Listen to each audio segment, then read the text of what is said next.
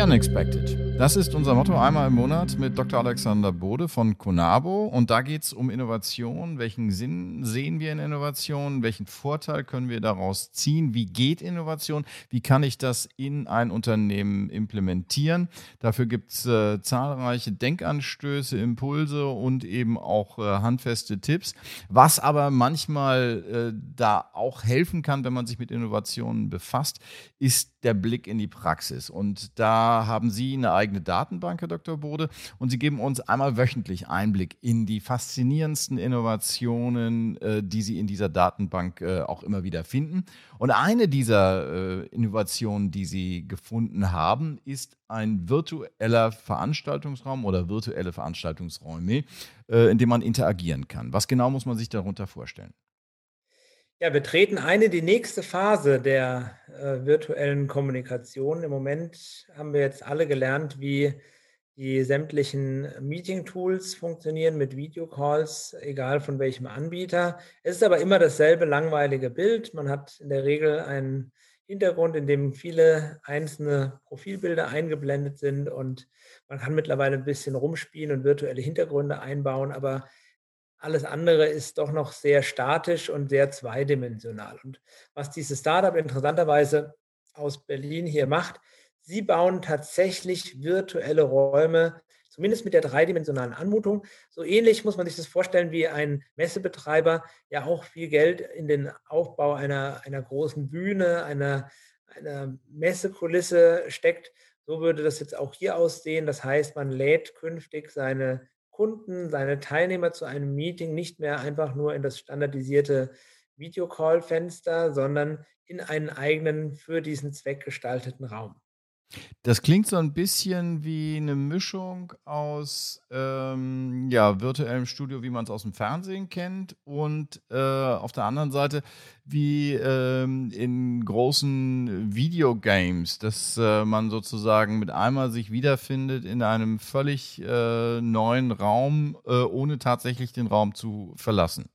Ja, also ich habe ja schon in anderen Innovation Talks oder auch in unserem Podcast darauf hingewiesen, die Technologie des virtuellen Treffens wird noch massiv sich weiterentwickeln. Wir werden irgendwann mal auf das Jahr 2020 zurückgucken, so wie auf das Jahr 1995. Der eine oder andere wird sich noch erinnern, als es die ersten Windows 95 Rechner gab und wir gedacht haben, das ist die neue Dimension, weil man jetzt nicht mehr dieses hässliche graue Fenster hat und mit irgendwelchen MS-DOS Betriebssystemen rumhantieren musste. Und heute ist es gar nicht mehr wegzudenken, selbstverständlich. Und genauso wird es an der Stelle meines Erachtens auch kommen.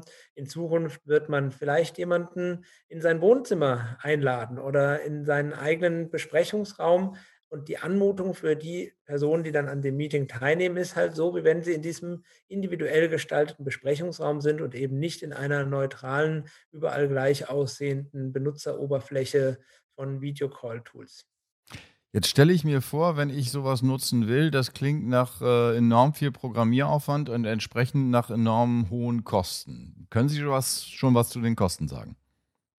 Nein, zu den Kosten kann ich tatsächlich noch nichts sagen. Das ist ja eine ganz neue Innovation, die jetzt erst ähm, am Freitag publiziert wurde. Ich persönlich finde es aber so spannend, dass ich auf jeden Fall mir das auch näher anschauen werde. Ich gehe mal von aus, wie immer bei solchen neuen Produkten wird der Programmieraufwand definitiv groß sein. Ähm, aber irgendwann wird es auch standardisierte Komponenten geben, sodass es erschwinglich sein wird. So ähnlich wie man es aus dem Webseitenbereich kennt. Man kann mittlerweile ganz tolle, kostenlose Vorlagen nutzen und eine schöne Webseite bauen. Aber wenn man es halt richtig ähm, exklusiv machen will, dann kann man auch 100.000 Euro in die Programmierung einer Webseite stecken. Jetzt steht die Frage, wir sind noch in einer Phase, wo äh, viele Büros geschlossen sind, wo die Menschen äh, noch von zu Hause aus arbeiten, wo auch Dienstreisen äh, auf das absolute Minimum äh, beschränkt sind. Gleichwohl hört man ja aus den einzelnen Unternehmen immer wieder, äh, dass die Lust doch wächst, sich wieder äh, physisch zu treffen. Das heißt, wir werden irgendwann ein Nebeneinander haben von virtuellen Begegnungen und realen Begegnungen. Wie äh, valide ist diese Innovation? Was schätzen Sie? Wie wird es dort dem Wettbewerb mit der richtigen Begegnung, dem richtigen Live-Kongress standhalten können?